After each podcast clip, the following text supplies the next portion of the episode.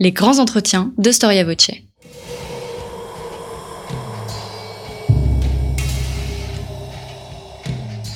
Une émission de la rédaction de Storia Voce.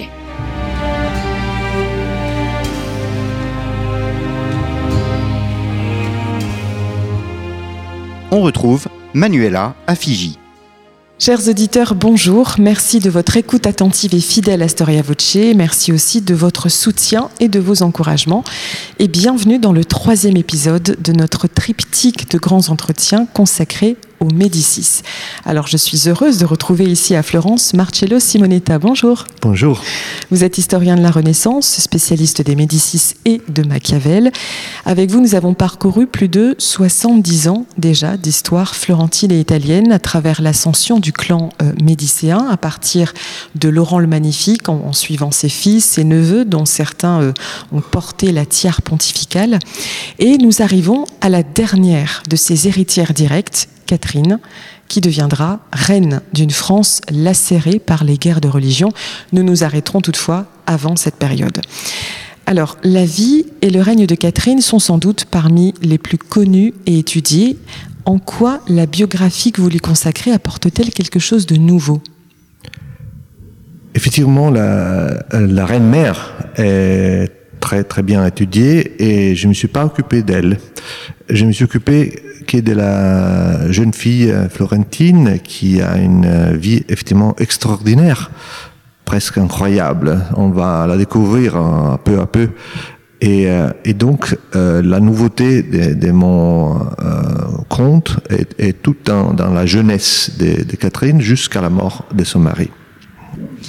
Alors l'histoire de Catherine est celle d'une très lente ascension, d'un apprentissage douloureux du pouvoir, avec lequel s'établit d'ailleurs un rapport très complexe, on va le voir, et cela dès son enfance à Florence, où elle se trouvera au cœur des luttes entre Médicis et républicains. Alors peut-être là serait-il bon de resituer un peu le cadre de cette lutte. Euh, nous nous étions arrêtés la dernière fois au sac de Rome en 1527, avec euh, la défaite cuisante, humiliante de Clément VII face aux armées euh, impériales de Charles Quint. Qu'est-ce qui se passe ensuite? Bon, le livre, au, au, début, montre les parallèles euh, entre euh, les papes, Clément VII, qui est effectivement prisonnier euh, des, des, impériaux à Rome, et de l'autre côté, Catherine, qui, qui n'est pas prisonnière formellement, mais elle se trouve, disons, coincée à Florence, où le Médicis vient de se faire chasser. mais elle reste là, sous la tutelle de sa tante Clarice de Medici Strozzi, et qui s'occupe d'elle. Euh, mais parce que Catherine est orpheline, précisons. Oui, mm. et, elle, est, elle a 11, 11 ans presque, euh, et, euh, et, sa famille euh, est disparue. Mm. Et donc, c'est très compliqué pour elle. elle reste, disons, otage d'une situation politique très compliquée et très dangereuse. C'est-à-dire quels sont les partis en présence? D'un côté les, républicains et d'un côté les Médicis et leurs partisans? Alors à Florence, après la chassée des Médicis, euh, il y a un gouvernement républicain, au début plus modéré et après quelques mois euh, moins modéré. Et c'est à ce moment-là que les papes qui se débrouillent un peu, de, ils, ils, ils arrivent à s'enfuir de Rome, euh, il se réorganise lentement. Il comprend que la seule manière pour survivre, c'est de se mettre euh, du côté de l'empereur qu'il a quand même détruit. Euh, donc, il invite euh, Charles Quint à, à, Bologne pour euh, lui faire une grande cérémonie et les couronner empereur. Euh, et au même temps, il lui demande de les soutenir euh, pour la reconquête de Florence. Donc, euh, vers l'an euh, 1529, les sièges de Florence commencent, les républicains résistent fortement, et il faut imaginer que Catherine se trouve dedans la ville qui est assiégée par son oncle. Donc, c'est pas c'est pas très facile. Est-ce qu'elle est menacée? Oui, pas au début. Euh, donc elle, à ce moment-là, sa tante est morte, elle est toute seule, elle se trouve dans un couvent des Murate, qui est toujours là et a été en, fait en, prison, une prison après. Et, euh, et elle essaie de, de, de, rien faire. Effectivement, elle est très petite. Les, les, les sœurs euh, la, la, la, la, protègent un peu. Mais euh, dans un moment particulièrement aigu de, du siège, euh, certains républicains proposent de la prostituer pour la ruiner, pour pour sa vie. La violer littéralement. Pour, pour, pour, pour euh, vengeance vers, euh, vers son, euh, son oncle qui est en train de, de détruire la, la, ville de Florence. Donc c'est une situation terrible. Et elle se débrouille dans une manière, disons, brillante. Euh, parce qu'elle s'est fait couper les cheveux et dit bon moi je vais devenir sœur donc vous pouvez pas me toucher euh, il y avait des gens qui étaient prêts à la, porter au bordel effectivement et, ça, c'est la première euh, épreuve, disons, de son courage et, son intelligence, disons, politique. Hmm. Euh, Sait-on jusqu'à quel point cette cruauté dont elle fait l'objet va marquer son caractère? Et Elle doit apprendre très vite euh, les, des manières de survivre dans des situations d'extrême danger. Il faut se rappeler que ses, ses parents sont morts jusqu'après sa naissance, euh, sa, mère, sa, mère et aussi son père. Euh, sa mère française et son père italien qui était Lorenzo de Medici le, le jeune. Euh, et donc, elle a grandi sans euh, des, euh, des, vrais parents et, elle a toujours dû développer un sens d'indépendance très forte. donc, on va voir que sa résilience est, bien, disons, créée jusque, du début jusqu'à la fin. Catherine est l'arrière-petite-fille de Laurent de Médicis. Euh, qu'est-ce qu'elle représente pour les Florentins, cette, euh, cette jeune héritière? Et Pas seulement, elle est aussi, euh, du point de vue du, du sang, la dernière de, de, la, de, la, dynastie, de, disons, de, de la branche du, du, Laurent le Magnifique. Et, euh, et, donc, les Florentins du côté Médicis, évidemment, la, ils sont, euh, les l'aiment, disons, mais les autres, non. Elles représentent, c'est les symboles de, la tyrannie, de l'oppression. Euh, et donc, disons que ça dépend des gens qui, la regardent, mais elle a un rôle très, très important la, la, dans la ville. Alors vous avez parlé du pape Clément VII qui, euh, malgré euh, l'humiliation que lui infligeait euh, Charles Quint, s'allie avec lui et demande son aide pour reconquérir Florence. Florence est remportée par le clan des Médicis qui reviennent dans la ville. C'est à ce moment-là que la ville est érigée en duché, le duché de Florence qui sera donc confié aux Médicis. Et donc, les Médicis détiennent désormais un pouvoir qui est héréditaire.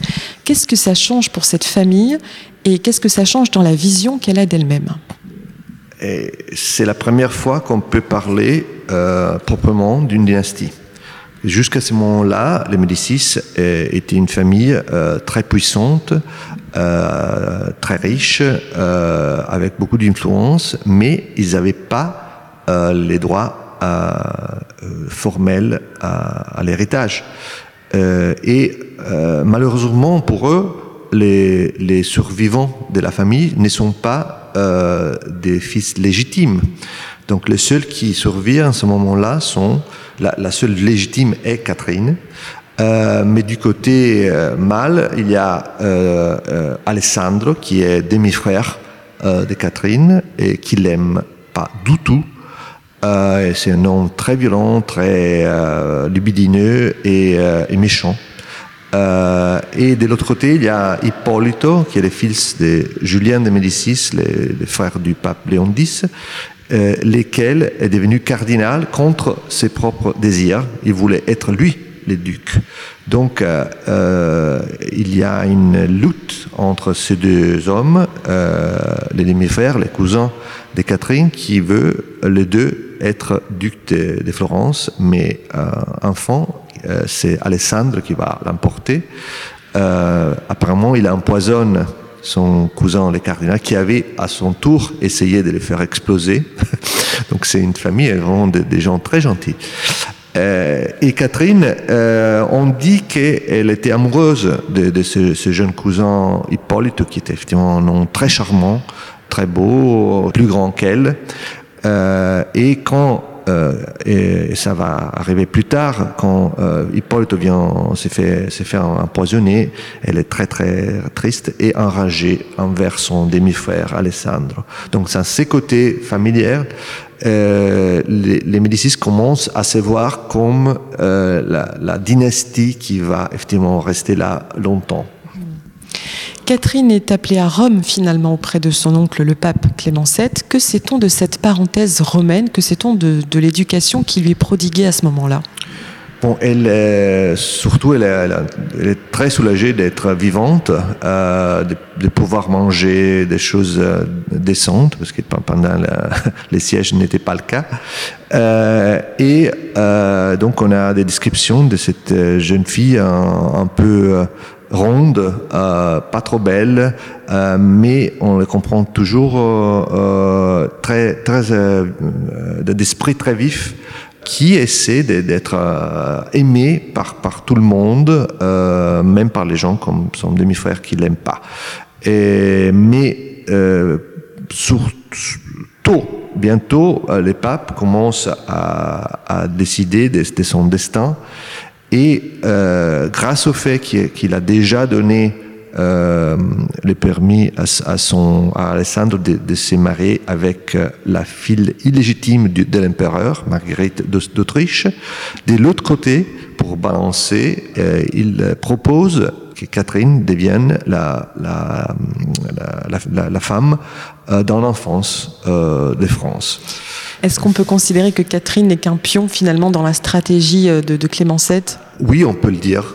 Euh, même s'il y a des signes de vraie affection de la part de, de son oncle. Euh, c'est un nom très froid en général, euh, mais dans des petits épisodes, euh, anecdotes qu'on a, euh, on peut voir qu'effectivement il avait une, une vraie amour pour, pour cette petite mm. fille qui était quand même la, la dernière légitime de, de, sa, de sa branche. Euh, et c'est dans, dans, dans cette perspective qu'il veut qu'elle aille une, une future, un futur très, très heureux, possiblement. Et, et, donc, voilà, il, il propose, il arrive avec beaucoup de négociations à éclencher cet, cet accord euh, grâce auquel elle va euh, épouser un Henri d'Orléans. Alors, euh, Clément VII navigue entre deux eaux. Hein. Il, à la fois, il, il marie euh, donc Alessandro avec la fille illégitime de Charles Quint. Il promet Catherine au fils de François Ier. Euh, il s'agit d'une mésalliance finalement, que Catherine de Médicis épouse un enfant de France. Pourquoi François Ier s'y soumet-il? Accepte-t-il cette mésalliance? Parce qu'il a besoin de, du soutien du pape. Euh, et euh, la raison secrète, disons, c'est qu'il faut se rappeler que François Ier euh, a un allié euh, pas trop cachère, disons, que c'est les Turcs. Et donc, moi, j'ai trouvé des documents, effectivement, qui montrent que dans les entretiens privés entre les papes et les rois, apparemment, il y a un accord secret que les papes euh, ne soient pas gênés par les Turcs. Et on va voir, c'est drôle, parce que les, les Turcs, ils attaquent toute l'Italie, les côtes, jusqu'à évidemment à, à l'Espagne. Ils touchent pas évidemment les, les côtes françaises, parce qu'ils sont alliés. Ils touchent pas les côtes de, de l'État, euh, de l'Église. Donc c'est une sorte de, de pacte euh, tacite. Euh, de non-agression et voilà. Et, les mariages est un, en, dans cet engrenage très compliqué en, des éléments. Euh, donc on peut dire que les papes très, et les rois très chrétiens ils se trouvent d'accord pour s'allier avec les Turcs contre l'empereur. Et voilà que Catherine commence, même comme pion, à avoir un rôle important dans l'histoire d'Europe. Mmh. En 1533, euh, Catherine quitte son Italie natale pour rejoindre la France, son pays d'adoption désormais. Comment se passent ses premiers pas à la cour de France? Avant, il y a la grande cérémonie à Marseille. Euh, les, les, mariages est une euh, vraie fête euh, française Euh, on sait par exemple qu'elle est un peu choquée par euh, les mélanges. Du, du, il y a beaucoup de vin, beaucoup de même presque orgie. elle n'est pas trop contente parce que quand même elle a été éduquée par des sœurs. Au début, c'est compliqué. Elle parle pas la langue. Euh, même son italien n'est pas trop jojo parce qu'elle a étudié avec les sœurs. On voit les, ses lettres sont plein, plein d'erreurs. Euh, donc c'est une femme pas très fortement éduquée, mais très intelligente, euh, qui a un grand désir d'apprendre et euh, de s'adapter à la nouvelle situation.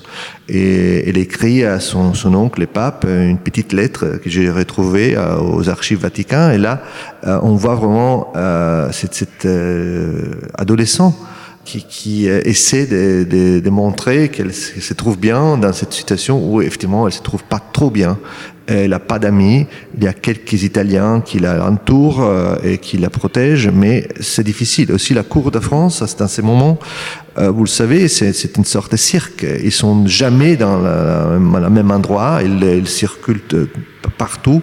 Et donc, il, devient une sorte de, de, tour de France continue euh, où elle euh, connaît des, des, gens et s'adapte un peu, mais elle n'est pas trop à, à son aise. Mm.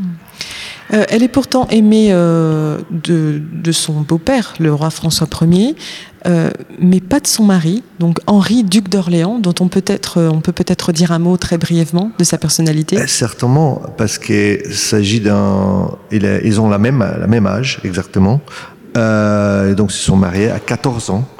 Euh, mais depuis les débuts, euh, on comprend qu'ils ne s'entendent pas. Euh, surtout parce que euh, Henri, il faut rappeler, a, il a perdu sa mère euh, très tôt. Il a aussi passé quelques années en captivité. Ça, c'est fondateur pour sa personnalité, pour comprendre comment il voilà. est. Voilà. Et, et, donc, il est très attaché à cette belle euh, femme qui s'appelle Diane de Poitiers, qui joue un rôle entre la mère et la maîtresse. Euh, et évidemment a une influence énorme sur sa personnalité. Euh, et c'est elle qui domine la scène dans tous les sens.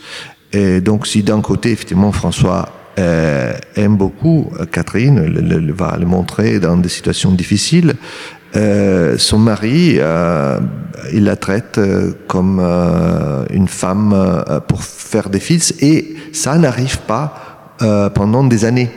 Donc euh, la tension entre Marie, euh, et, entre Henri et, sa femme euh, dure longtemps, toute, toute, leur vie effectivement, et l'amour c'est pas la clé de, ces rapports. Mmh.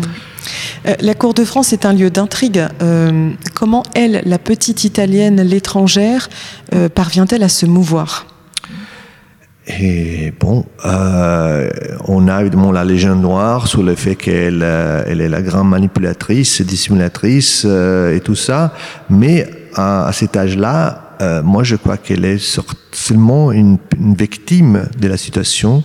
Elle doit s'adapter et, euh, et quand euh, d'un coup elle se trouve euh, que son rôle n'est plus simplement d'être la femme d'une dans l'enfance de France, mais grâce à la mort euh, en, province de, de, de dauphin, euh, elle va devenir euh, la dauphine elle-même et donc la, la, future reine. Et là, la pression, euh, euh, évidemment, devient très très forte sur elle. Euh, donc c'est un peu laisser à notre imagination euh, de, de, de recréer euh, la, les sortes de, de difficultés euh, dans lesquelles elle se trouve. Euh, par exemple, un, un des théories sur la mort de dauphins, c'est que c'était un complot. les dauphins avaient joué un, un, un jeu de, de, jeu de pommes, de tennis, et après, il, boit un verre d'eau gelée et pratiquement, il a un syncope et meurt, là-bas. Et le, le, roi ne peut pas accepter qu'il s'agit d'un accident, donc les, les, pauvres, les pauvres joueurs qui c'était en italien euh, euh, bien mis sous procès, ils lui font avouer qu'il était envoyé par l'empereur et tout ça. Et il y a évidemment des gens à la, à la, à la cour qui disent que, euh, la, la, seule personne qui euh, gagnait beaucoup de cette mort à la cour, c'était elle-même. alors Catherine se présente en larmes devant le roi et lui dit Moi, je ne peux pas accepter d'être l'objet de ces, de ces calomnies. Donc je suis prête à tout quitter, je m'en vais en couvent, vous ne me verrez jamais plus euh, si, si, vous croyez vraiment à cette histoire. Et, le roi comprend que c'est pas euh, c'est pas vrai, euh, c'est pas, il a rien à faire avec cette histoire. Et donc, euh, il, il, la protège. Mais si c'était pas pour, pour euh, François, dans cette situation, probablement, il, a, il aurait été écarté. On voit que c'est une position très fragile que, Catherine euh, détient au sein de cette cour. Euh, elle est assez isolée, elle est reléguée dans l'ombre par Diane qui prend toute la place. Euh, elle est stérile dans un premier temps, les dix, premières années de son mariage, avant ensuite d'avoir une maternité assez prolifique, hein, on, le verra plus tard, dix enfants. Est-ce que Catherine est une femme résignée? Décidément oui. Et donc en fait, on peut parler du fait qu'en 1544, finalement, euh, les premiers fils aînés, ça s'appelle François, euh, c'est la grande fête euh, pour le grand-père, euh, même plus que pour le père. Euh, qui probablement n'aurait pas été trop gêné par la désespérance de, sa femme. Et évidemment, au moment où il y a euh, les premiers, euh, les, futurs dauphins de, France, euh, sa position devient tout en, à coup euh, plus forte. Et donc, elle est toujours fragile, mais euh, et il faut aussi dire que c'est Diane qui s'occupe de l'éducation de ses fils. Ça, c'est une sorte de torture pour pour une mère. Vous, vous imaginez Elle peut, elle a un accès très limité à tous ses enfants. Euh, effectivement, elle, elle, va en produire une dizaine, euh, dont sept survivent. Euh, trois seront rois de France, deux seront reines euh, euh, de Navarre ou d'Espagne, donc c'est pas mal comme bilan. Euh, mais au moment où elle les produit, ces enfants, pratiquement, elle les voit pas. Pr presque chaque mois, elle a les droits de le voir très brièvement.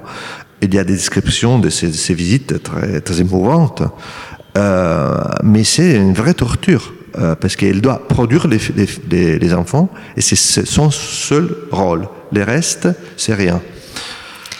Catherine est une médicis, elle possède donc euh, ce goût des arts, du faste, elle possède aussi cette euh, certaine élévation intellectuelle si propre à sa famille.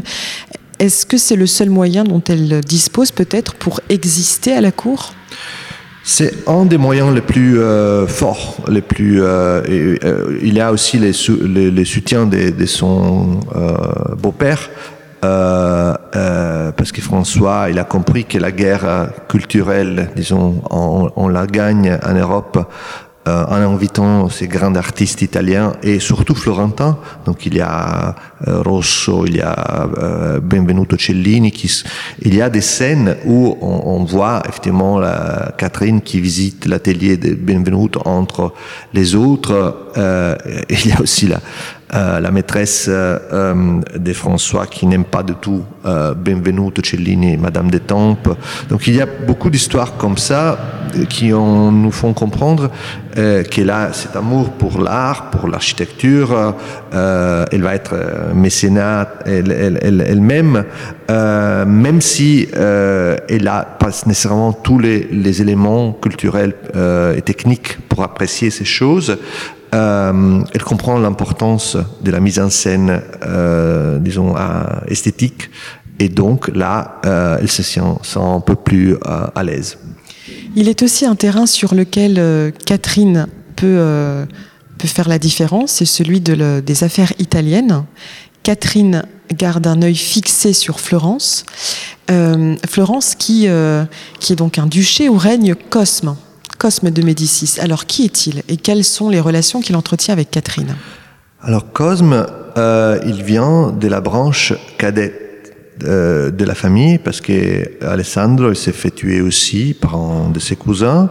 Et, il y a eu une sorte de lutte euh, et Cosme qui est, très jeune, il, a aussi presque la, même âge que, Catherine, il n'est pas trop proche à elle, euh, surtout parce qu'il est considéré un sort de parvenu. Euh, il n'est pas de, la bonne, euh, du, bon, côté de la famille, disons. Et donc la Catherine est, beaucoup plus proche à ses cousins qui sont les Strozzi, qui sont exilés de Florence. Donc du début, elle soutient les Strozzi contre Cosimo. Parce que les, Médicis de Florence sont en guerre contre les Strozzi? Ils vont l'être.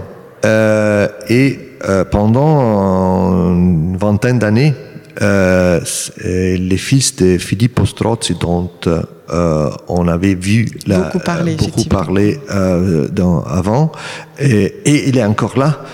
C'est lui, il faut le dire, qui produit la, la dot pour, pour Catherine, qui c'est une dot euh, très, très importante euh, au niveau financier, et, et c'est l'alliance entre les papes et Philippe Strozzi qui a permis à Catherine de s'épouser. Donc euh, ça, c'est déjà un, lien très fort.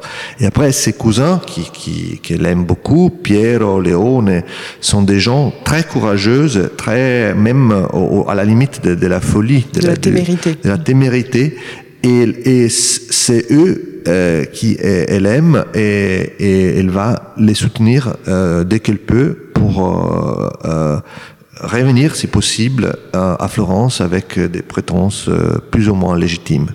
Alors justement, encore une fois, l'Italie se retrouve au piège de la rivalité entre la France et l'Empire des Habsbourg. Euh, la péninsule est un échiquier euh, confus où les partis se combattent avant de s'allier entre les interventions de l'empereur et du roi de France. Et cette rivalité va se cristalliser autour de Florence, justement. Oui, et aussi autour de Sienne.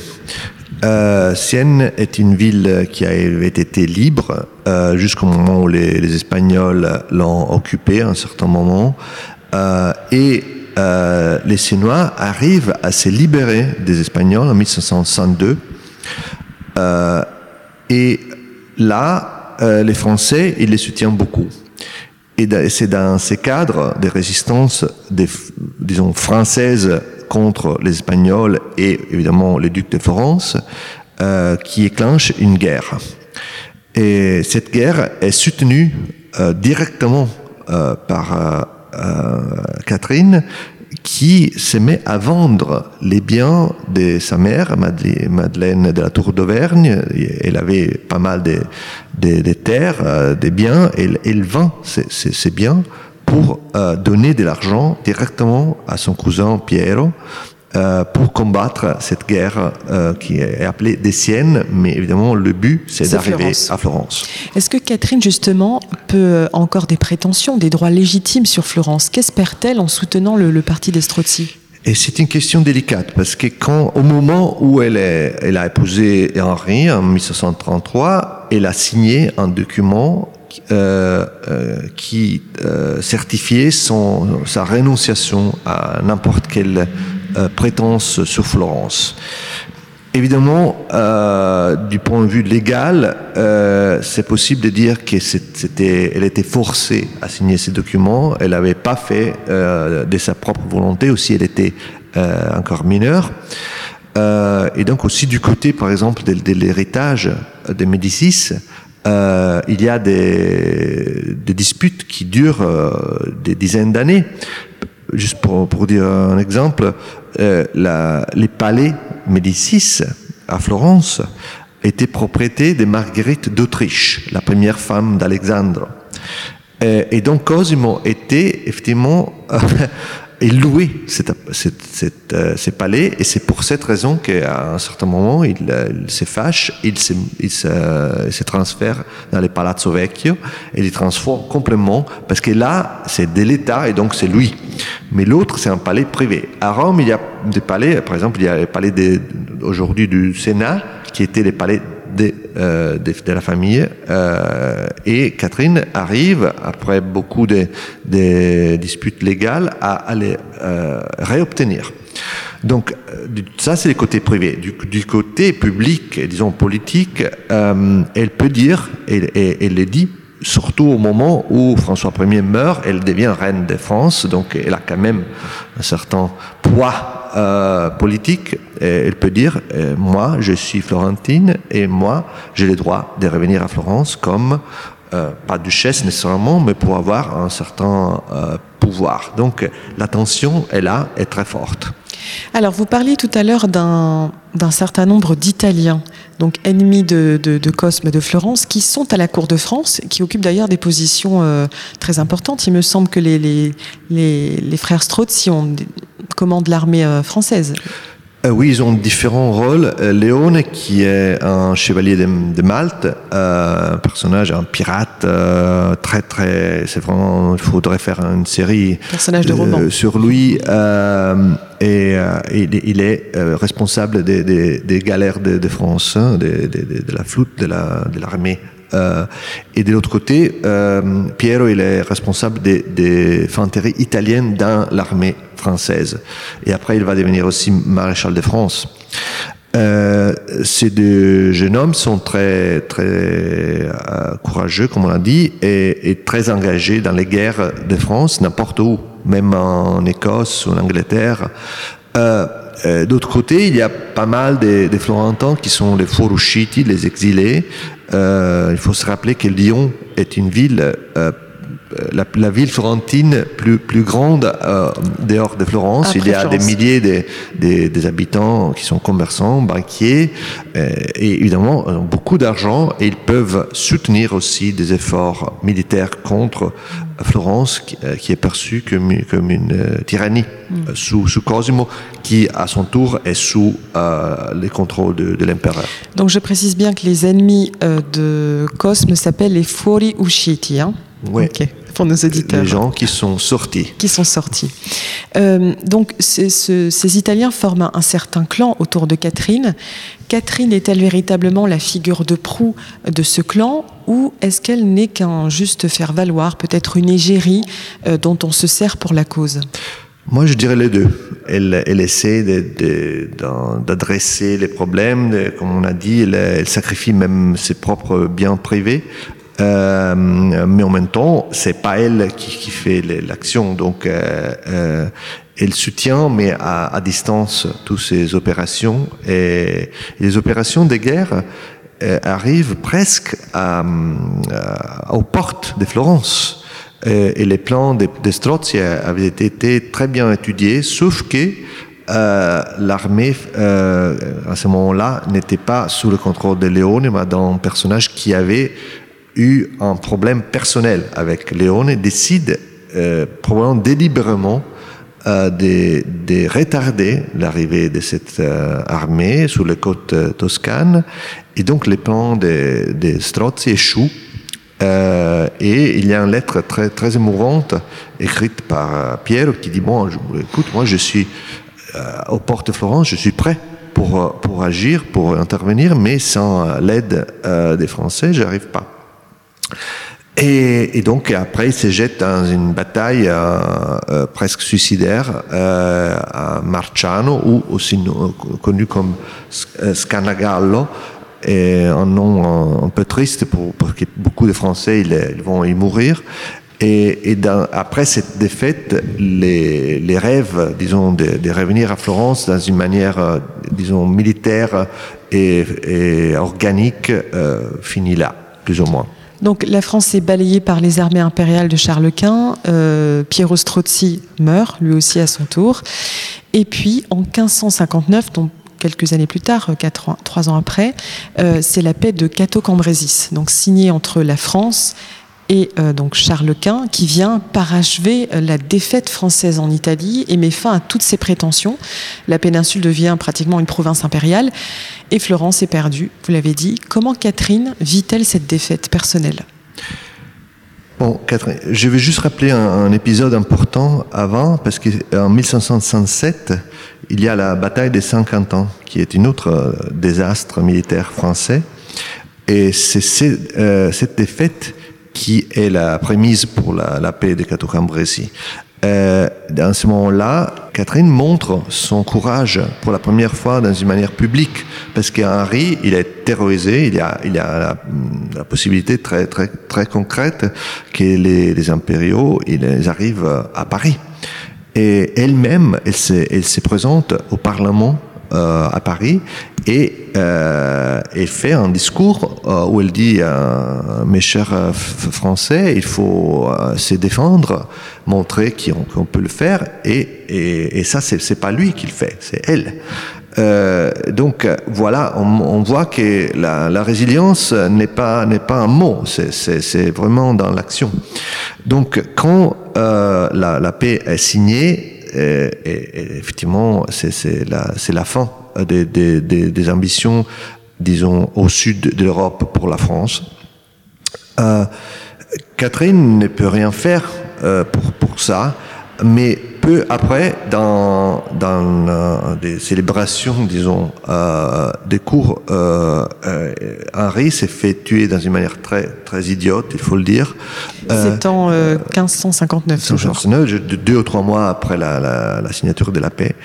Et évidemment, la, Catherine se trouve être veuve avec trois enfants très jeunes qui ont tous les trois la possibilité de devenir roi. Et et ils vont les être, les, les trois, pour, dans une manière ou dans l'autre. Euh, donc il s'agit de François II, puis de Charles IX, puis d'Henri III. Voilà. Et, et, les trois, avec personnalité et problèmes différents, euh, vont être dans, avec un rapport très, disons, euh, étroit avec leur mère, qui Et ça, c'est une histoire bien connue en France et je ne l'ai pas racontée. Mais je vois très bien euh, comment l'enfance, la, jeunesse, euh, la stérilité, euh, après la prolificité de, cette femme incroyable, dans une manière ou dans l'autre, a vraiment changé le destin de France. Donc cette survivante a, est arrivée, même dans des, des, difficultés qui auraient écrasé beaucoup d'hommes, euh, à, à, les dépasser et à même arriver vraiment à, contrôler, à manipuler des situations après. Alors, euh, la mort d'Henri II intervient au cours d'un tournoi, vous l'avez dit, en 1559. Catherine perd tout, on peut dire qu'elle perd tout avec la mort de son mari. Euh, mais paradoxalement, ce veuvage, euh, qui représente un échec à première vue, il s'avère être une sorte de libération pour elle, on peut dire ça On peut le dire, et aussi parce qu'elle se libère de Diane. Il y a un petit épisode euh, euh, juste avant la mort d'Henri. Apparemment, euh, Diane rentre dans un cabinet. Elle trouve euh, Catherine qui est en train de lire un livre sur l'histoire de France. Alors, lui demande euh, Sa Majesté, qu'est-ce que vous lisez? C'est intéressant. Elle dit Oui, c'est très intéressant parce que l'histoire de France nous montre que les, euh, bon, les maîtresses, pour ne dire pas un mot plus fort, euh, sont toujours celles qui ont décidé les destins du roi. Mais évidemment, elle, elle, fait comprendre que quand son mari va mourir, ça va pas être la même chose on sent une certaine euh, empathie de votre part vis-à-vis -vis de Catherine. Est-ce que vous vous placez dans cette euh, tendance historiographique qui vise à la réhabiliter, à rebours de cette légende noire qui l'entoure? Est-ce que c'est est un peu le, but de votre démarche en écrivant cette, euh, cette biographie? J'avais pas, disons, un, agenda, mais je voulais vraiment raconter la vie de cette femme du début. Normalement, on les voit que de la fin. On, pense toujours à Saint Bartholomé. Et, donc, euh, la vie de, de, Catherine vient un peu aplatie sur, euh, sur ces événements où elle a eu évidemment un certain rôle, mais on ne peut pas dire que c'était la seule ou c'était elle qui a tout fait. Euh, et, euh, et comprendre d'où elles viennent et, la genèse de ses passions, de ses difficultés, de ses euh, succès aussi, euh, est très euh, différente, très, beaucoup plus riche. Et donc, dans ces côtés-là, j'espère d'avoir fait mon boulot. Donc ce que vous voulez dire, c'est qu'on ne peut pas comprendre son action, son règne en tant que reine-mère, notamment pendant les guerres de religion, etc., sans, sans, sans être plongé dans cette enfance si complexe et tumultueuse.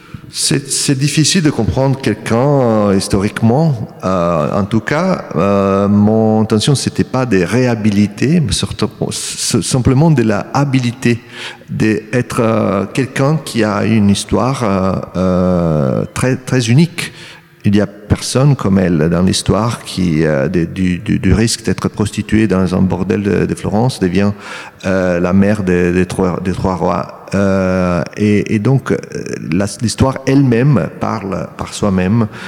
J'espère que ça sera l'impression des lecteurs.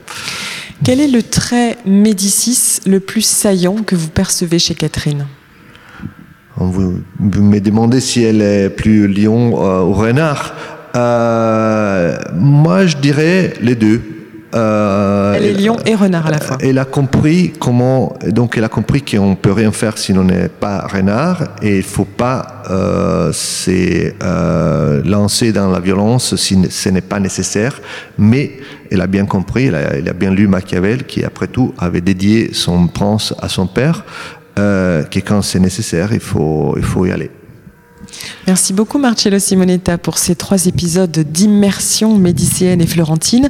Je rappelle les trois ouvrages que vous avez consacrés aux Médicis, L'énigme Montefeltro, Des renards et des lions et donc Catherine de Médicis, publié en français aux éditions Albin Michel. Merci à vous chers auditeurs et je vous dis à très bientôt.